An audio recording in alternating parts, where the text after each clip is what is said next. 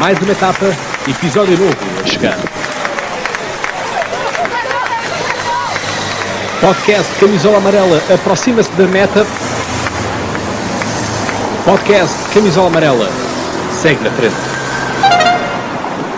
Pois é, seguimos na frente e aqui está o podcast Camisola Amarela para mais um episódio e, bom, não tem sido a regularidade que nós queremos porque também não há provas, não é? Portanto, Parrenice foi a última que nós tivemos e não deixaram acabar a prova, portanto, faltava uma etapa para aquele típico passeio na Promenade des Anglais, em Nice, e, portanto, eis que foi um exemplo de prova que, enfim, foi cancelada também. O próprio Giro d'Itália está avançado para maio, mas tendo em conta os números todos que nós temos atualmente, para ser muito honesto, duvido muito que aconteça. Mais ainda porque a própria Hungria, que tem, uma de, tem etapas lá também a decorrer, já disse que não quer o Giro d'Itália a decorrer. Mas o mais importante, e vai ser aquilo que nós vamos tocar neste episódio, é sobretudo se vamos ter Tour de France ou se não vamos ter Tour de France e se o tivermos, em que moldes é que ele será. Ouvindo Olivier Bonamici e o, o Gonçalo Moreira, o Luís Pissarro, uh, entre todos os outros, o Federico também, uh, que todos estavam no programa dos confinados do Eurosport, Olivier estava incomodado e dizia que para ele o tour feito à porta fechada não fazia sentido nenhum. O que é que ele quer dizer com isto? Isto porque nós precisamos de ver também as declarações que se estão a tornar um tanto polémicas da ministra do Desporto francês, em que uh, temos então Roxana uh, Marie Sanou, que é ministra do Desporto e da Juventude em França, que começou por ter declarações infelizes no sentido de dizer que o Paris-Nice era um bom exemplo do ciclismo a, a, combater o coronavírus, enfim, outras coisas que ela foi dizendo, no sentido que era um, era um bom exemplo de como o vírus não, não parava o desporto.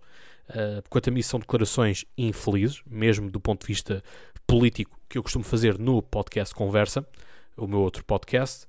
Uh, mas a Roxana volta-nos a trazer uh, outra coisa bombástica, mas desta vez não deixa de ter razão, pela simples questão do quê? Ela fala de que a principal receita do de France não é a venda de ingressos. E a verdade é, é essa mesmo: é que ninguém vende uh, bilhetes para lugares nas montanhas, ninguém vende uh, bilhetes para lugares uh, nas, nas estradas. Portanto, é de acesso gratuito às pessoas, porque é na rua. Portanto, não é, uh, não é ciclismo de pista onde temos pessoas nos estádios. Aí tudo certo. Mas a questão é, sejam lá sinceros comigo.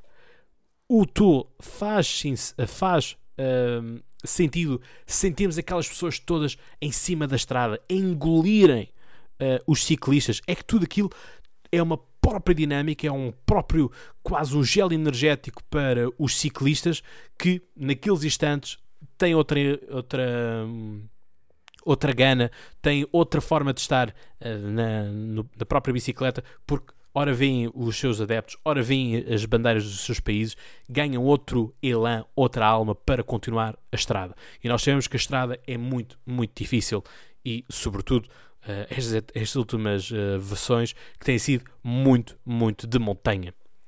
Portanto, por um lado tem lógica, porque diz que são, se os problemas são as vendas dos uh, diretos, portanto permite que as pessoas estejam em casa uh, a assistir à corrida, portanto é assim que a maioria de todos nós vê uh, o Tour de, France, é através da televisão, através das emissões, quer seja no caso português da RTP2, quer seja por parte do Eurosport, portanto é tudo uma questão de vermos estes pontos. Ainda assim, Deixa que eu vos diga uma coisa. Uh, eu gosto muito de momentos como aquele do Diabo. Uh, gosto de ver uh, as pessoas que preparam as suas casas, preparam telhados ou preparam campos agrícolas para receberem o Tour de France e que temos aquelas panorâmicas brutais dos helicópteros. E portanto, deixo também aqui a pergunta a vocês de vale a pena termos corrida, vale a pena termos o Tour de France. Se estás a ver isto no YouTube, deixa no teu comentário. Para aqueles que estão no Spotify, Apple Podcasts, uh, vai ao Instagram, tens lá uma publicação para comentares se vale a pena ou não vale a pena a ver Tour de France. E, se existir, de que molde é que tu queres. O Olivier, inclusive, disse que para ele não fazia sentido comentar, mas que ele iria comentar porque lhe iriam pagar. Uh, comentar o tour caso este acontecesse à porta fechada, e coisa que digo porta fechada no sentido de não termos público na estrada. Portanto, haver interdições por parte da polícia. E aí, meus amigos, há uma coisa tão simples que é a polícia vai.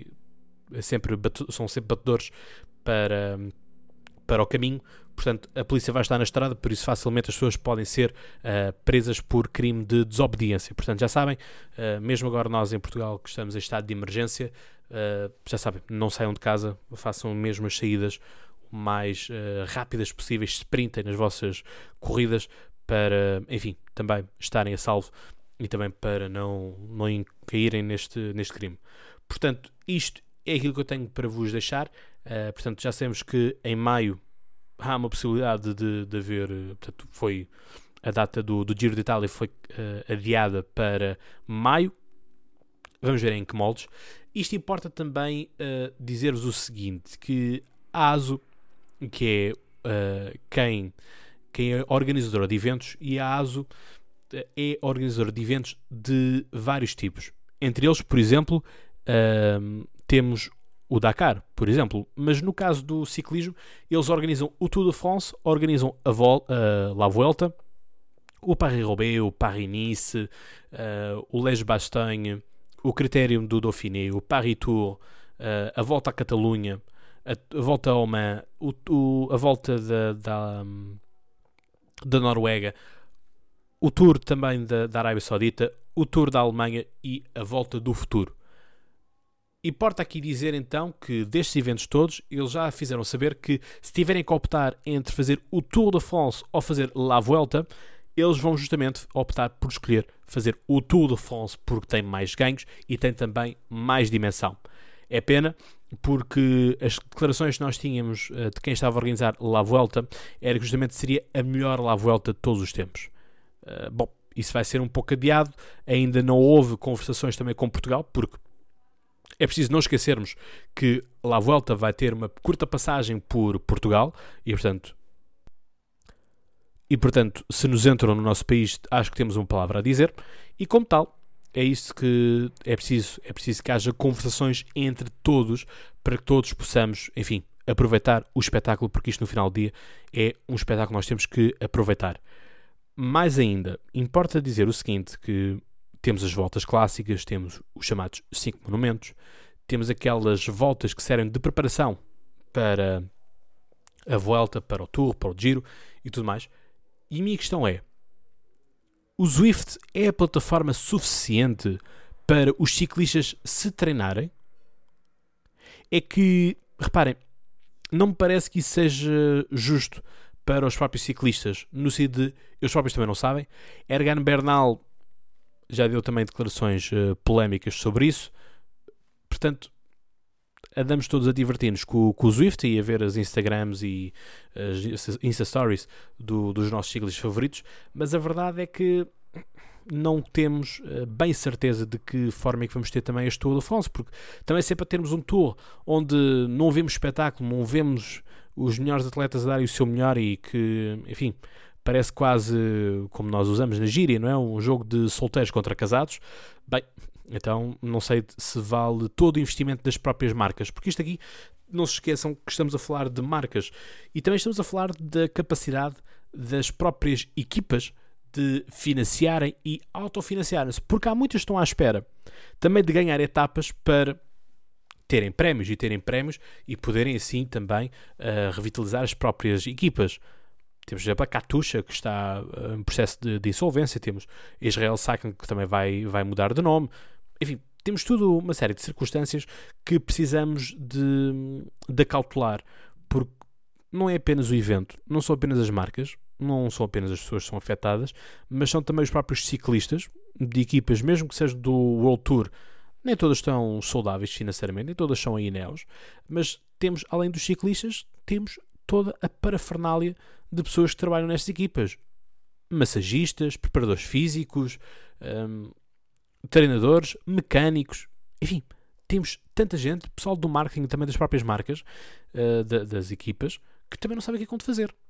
Portanto, deixem na caixa de comentários, vão lá uh, comentar também na, no Instagram do podcast Camisola Amarelo se vocês acham que vale a pena ou se não vale a pena termos uh, Tour de France.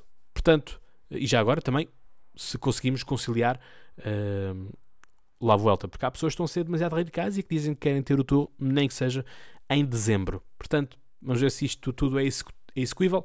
Uh, da vossa parte, já sabem, eu estou aqui uh, para estar convosco e vai haver novidades no Instagram. Por isso, sigam mesmo o Instagram do vosso podcast Camisola Amarela. Ok?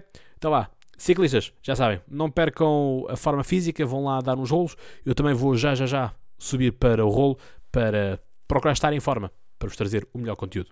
E até lá, um abraço. Tchau!